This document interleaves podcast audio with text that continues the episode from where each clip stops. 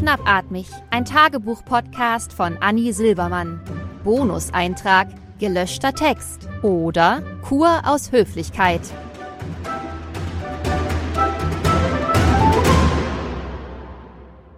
Liebes Tagebuch, ich bin voll aufgeregt. Gleich kommt Tina und liest aus dem Papierkorb vor. Was? Tina? Kennst du? Nee. Weil du mir nie zuhörst. Es ist mein schwerstes Los, dir immer zuhören zu müssen. Die Tina hilft mir jedenfalls im Haushalt. Was sag ich? Die hilft mir eigentlich mit allem. Ohne Tina gäb's mich gar nicht. Okay. Und Tina kommt gleich her, um ein bisschen von dem vorzulesen, was am Ende nicht mehr in dich reingepasst hat. All das Zeug, das einfach selbst für ein privates, nie fremdgelesenes Tagebuch zu schlecht war. Ja, das Zeug, bei dem ich meinte, ich lasse mich lieber freiwillig verheizen, als das auf meinen Seiten stehen zu haben. Du, auf das Angebot würde ich eventuell sogar nochmal zurückkommen wegen der Gaskrise. Das Zeug, das so übertrieben langweilig war, dass Cicero aus seinem alten griechischen Grab steigen musste, um von seinem berühmten Ausspruch Papier erörtert nicht, Papier ist geduldig Abstand zu nehmen, äh. um mir also das Wort und somit das Werkzeug zum Widerstand zu geben, wie auch immer, Tagebuch. Ich mache mich jetzt vom Acker, damit Tina in Ruhe filmen kann. Was? Ich denk, die will nur was aus dem Papierkorb holen. Nein, nein. Die Tina findet meine schlechtesten Einträge so gut, dass sie die ab jetzt regelmäßig in YouTube-Videos vortragen will, damit der ganzen Welt die Ohren so bluten müssen wie mir. Du hast doch gar keine Ohren. Aber ja, damit alle teilhaben können, denn darum geht's ja im Leben. Um Teilhabe. Oh, oh, sie kommt. Na, alles klar? Ja, nein. Juti, ich fang dann mal an. Hallo, ich bin Tina und ich schreibe Schnappatmig. Die lustigste, beste Hörserie. Am besten du hörst einfach mal selber rein. Neue Folgen gibt's immer dienstags auf allen großen Podcast-Plattformen, auf schnappatmig.de und auf YouTube. Wir wagen ein kleines Experiment und lassen auf jeden zweiten Tagebucheintrag eine Bonusepisode mit Deleted Scenes folgen. Hooray! Das Besondere an den Bonusfolgen ist, dass ihr mich beim Reden sehen könnt. Ich bin ja echt ungern die Überbringerin schlechter Nachrichten, aber wenn du mich jetzt gerade nicht sehen kannst, dann hast du echt ein Problem. Oder du bist auf der falschen Plattform, also geh mal schnell rüber zu YouTube und schau dort zu. Ich warte. Falls du aber wirklich nur zuhören möchtest, dann bleib einfach hier, schließ die Augen, lehn dich zurück und ich mach genauso weiter wie im Video. Schnappatmig ist nur ein ziemlich kleiner Teil von all dem, was ich für Annis Tagebuch geschrieben habe. Und manche der Textstellen, die es nicht geschafft haben, taten mir irgendwie zu leid, um sie in der Schublade versauern zu lassen. Oder auf einer Festplatte. Wer hat heutzutage noch Textstellen in der Schublade? Hatten Leute jemals Textstellen-Schubladen? Hm. In der ersten Folge hat Annie ursprünglich genauer erklärt, warum sie sich eigentlich entschieden hatte, ihren schönen Hausarzt aufzusuchen. Ich wäre ja sofort hingegangen. Ich mag die Stelle, weil sie einfach wahnsinnig gut geschrieben ist. Ich mag die Textstelle, weil sie einfach ganz gut zeigt, wie Annie versucht, anderen zu gefallen, ohne dabei groß Aufwand betreiben zu wollen. Faules Gefallen wollen. Ich glaube, viele von uns kennen das. Übrigens überhaupt gar nichts Autobiografisches. Mir sind andere Menschen ja total egal. Deswegen habe ich den Text auch nicht gestrichen, weil mein Mitbewohner und Lektor Ehemann meinte, der sei langweilig. Hier ist er jedenfalls, der Text. Ich lese natürlich mit Brille, hört man sicherlich. Ist einfach wichtig, weil ich sonst gar nichts sehen kann. Was totaler Quatsch ist, denn ich kann super sehen, aber Brille halt nicht. Klingt man gleich schlauer. Start.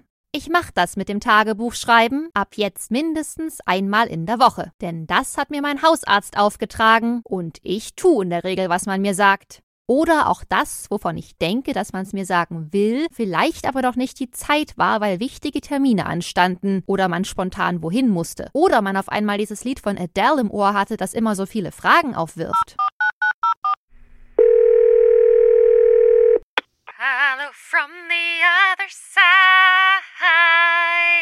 Okay, aber warum schreit die so? I must have called a thousand times. Ah, nach tausend erfolglosen Anrufen versucht dir die Person ohne Telefon zu erreichen. Das macht Sinn.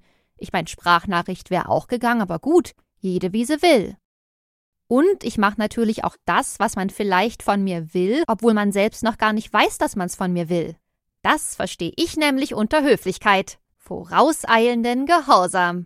Mein Mann meinte schon mal zu mir, ich würde mit Sicherheit selbst einer super offensichtlichen Axtmörderin, so mit crazy Blick, voll klischeemäßigem Holzfällerhemd und blutiger Axt in der Hand, nicht weglaufen, bestimmt sogar extra und demonstrativ den Nacken freilegen, damit sie oder er nicht denkt, dass ich ihr oder ihm was unterstellen will. Einschub. Ich ähm, habe hier ziemlich massive Kritik für mein Gendern erhalten, weil das angeblich den Text nicht verständlich macht. Ich habe aber gesagt, nee, schneiden wir komplett raus, weil ich werde hier sicher nicht im Namen der Kunst irgendwelche blöden Vorurteile gegenüber AxtmörderInnen propagieren, denn das sind am Ende auch nur Menschen. Nicht mit mir. Weiter im Text. Und so vereinbarte ich einen Arzttermin aus Höflichkeit, denn meine Mutter meinte, Anni, du kommst mir so unausgeglichen vor. Du solltest wirklich ein bisschen mehr für dich tun. Und ich dachte, alles klar, dann mal schnell zum Arzt.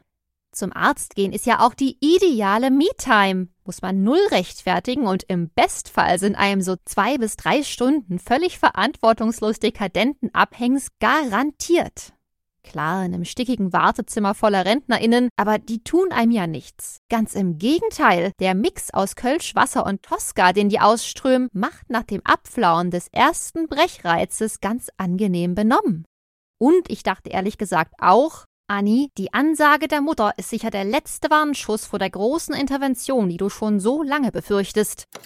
Wenn ich morgen mit den Kindern von der Kita komme, sitzen sie alle da. Mama, Papa, die Schwiegermutti, Omi, Opa, Frau Meischner von nebenan, sicher auch irgendwelche Großcousinen aus dem Vogtland, von denen ich nichts weiß. Die sitzen da so im Kreis, Tarot ist schon gelegt, Klangschale klingt, alle haben ein paar Globuli eingeworfen für innere Balance. Standard-Setup für eine Intervention in Sachsen. Die sitzen da, voll in ihrer Mitte, und dann sagt meine Mutter: Anni, heute sind wir nur für dich hier, denn so geht es nicht weiter. Und dann BAM! Mutter-Kind-Kur. Jetzt denkst du dir sicher, Mutter-Kind-Kur ist doch super, kannst dich mal so richtig schön entspannen. Aber du bist sicher jung und kinderlos, liebes Tagebuch. Hm. Oder alt und kinderlos. Ich darf ja wohl sehr bitten. Vielleicht hast du auch Kinder und bist einfach kompetent, aber in meinem Kopf ist so eine Kur das reinste Horrorszenario zwei Wochen in einer fremden Kurklinik, wo ich nur einen Bruchteil meiner alltagsrettenden Elternausrüstung zur Verfügung habe und alles neu navigieren muss. Stichwort Kindertoilettensitz ohne Polster. Stichwort Wo ist die Plüschdrossel? Stichwort Wieso zuckt dein Auge so komisch, Mama? Allein auf einer Kur mit zwei Kleinkindern, die fremdbetreut sein eher mittelmäßig finden, das ist der Supergau. Ich kann mir vorstellen, wie das läuft. Wir leiden die Nacht über zu dritt in einem Schlafzimmer. Vielleicht leide auch nur ich, denn ich werde abwechselnd von den Karate-Kicks der Vierjährigen und den spontanen Urschreien der Zweijährigen aus meinem Halbschlaf gerissen. Auf eine Nacht, nach der mich besser niemand, der keinen bösen Blick kassieren will, fragt, ob ich denn gut geschlafen hätte, folgt dann der Versuch, die Kinder gegen sieben zum Aufstehen zu bewegen, denn obgleich meine Sprösslinge weder gern ins Bett gehen, noch, wenn sie denn mal da sind, ruhig schlafen, hassen sie es aufzustehen. Nach der qualvollen Nacht und dem qualvolleren Aufstehen gehen wir zum Frühstück, wo der Vierjährigen garantiert nichts schmeckt und ich sie eine halbe Stunde lang anflehe, doch wenigstens ein Sechzehntel ihres nährstofffreien Pseudomüslis zu essen, und parallel dazu versuche ich, die Zweijährige davon abzuhalten, selbiges in einem Radius von vier Metern zu verteilen. Einschub. Falls jetzt der eine oder die andere von euch richtigerweise denkt, mit Essen spielt man nicht. Ja, keine Sorge. Ich hab hier gerade ein bisschen Müsli durch die Gegend geschmissen für die Kunst, aber ich sammle das nachher wieder ein. Das ist mein Mittag.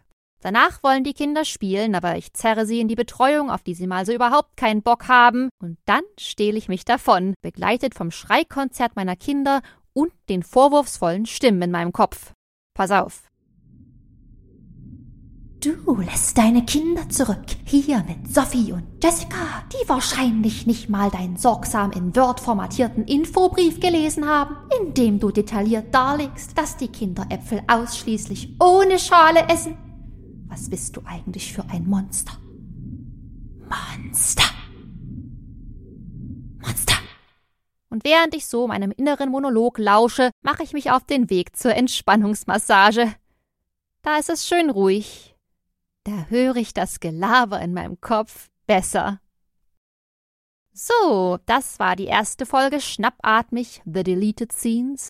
Wenn euch meine Performance erfreut hat oder ihr denkt, ja, geht, dann folgt mir doch gern hier, wo ihr das gerade hört und am besten gleich auch noch auf YouTube. Dann könnt ihr mir das nächste Mal beim Lesen zuschauen. Und das wäre doch schön. Nächsten Dienstag, am 20. September, gibt's einen neuen Tagebucheintrag von Anni und gelöschte Textstellen gibt's wieder in drei Wochen, am 4. Oktober. Tragt euch das ein, sonst vergesst ihr das am Ende noch und das wäre ärgerlich. Seid geküsst, obwohl das eigentlich gar nicht mehr zeitgemäß ist, nochmal zurück. Ich fistpampe euch. Bis nächste Woche.